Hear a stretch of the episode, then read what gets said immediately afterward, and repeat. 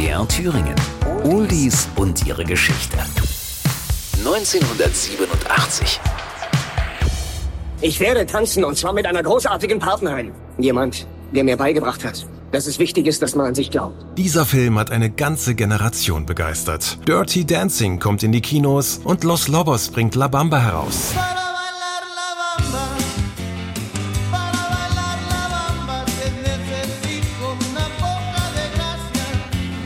Los Lobos ist der absolute Insider-Tipp rund um Los Angeles. Mit ihrer verrückten Mixtur aus Rock, Blues, Soul, Mariachi-Klängen, Jazz und Country treffen sie den Nerv der Szene und spielen auf den größten Partys und Hochzeiten der Region. Für einen Hit hat es bisher zwar noch nicht gereicht, doch die vier Amerikaner mit mexikanischen Wurzeln machen sich berechtigte Hoffnungen. Kürzlich erreichte sie ein vielversprechender Anruf. Am Apparat die Mutter und Schwestern des berühmten Rock'n'Rollers Richie Valens, der 1959 bei einem tragischen Flugzeugabsturz ums Leben kam. Los Lobos sollen beim Soundcheck für den Film La Bamba, der vom kurzen Leben des legendären Musikers handelt, den Titelsong beisteuern. Für sie eine große Ehre und natürlich auch eine Riesenchance. Denn durch den Film würden sie schlagartig einen großen Popularitätsschub bekommen. Und tatsächlich bringt ihnen das traditionelle mexikanische Hochzeitslied, das schon Valens in die Charts hiefte, richtig viel Glück. La Bamba wird völlig überraschend erneut ein Hit und zum endgültigen Durchbruch für die Band Los Lobos.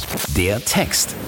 Die Worte des Volksliedes sind sehr einfach und handeln vom gleichnamigen Tanz. La Bamba leitet sich vom spanischen Verb für Schaukeln und Schwingen ab. Gemeint sind das Schaukeln der Sklavenschiffe und der deshalb etwas ungewöhnliche Tanzstil. Um die Bamba zu tanzen, braucht man ein wenig Anmut, ein wenig Anmut für mich und dich. Coverversionen. Eine andere interessante Fassung stammt von Neil Diamond, etwas flotter und rockiger als das Original, aufgenommen 1968. La Bamba war 1959 einer der ersten spanischsprachigen Hits in den US-Charts. Durch die Fassung von Los Lobos erreicht der Song erneut weltweit die Top-Positionen der Charts und macht das Lied bei einer völlig neuen Generation von Musikfans unfassbar populär. Oldies und ihre Geschichte. Jede Woche neu bei MDR Thüringen, das Radio. Und als Podcast in der ARD Audiothek und überall, wo es Podcasts gibt.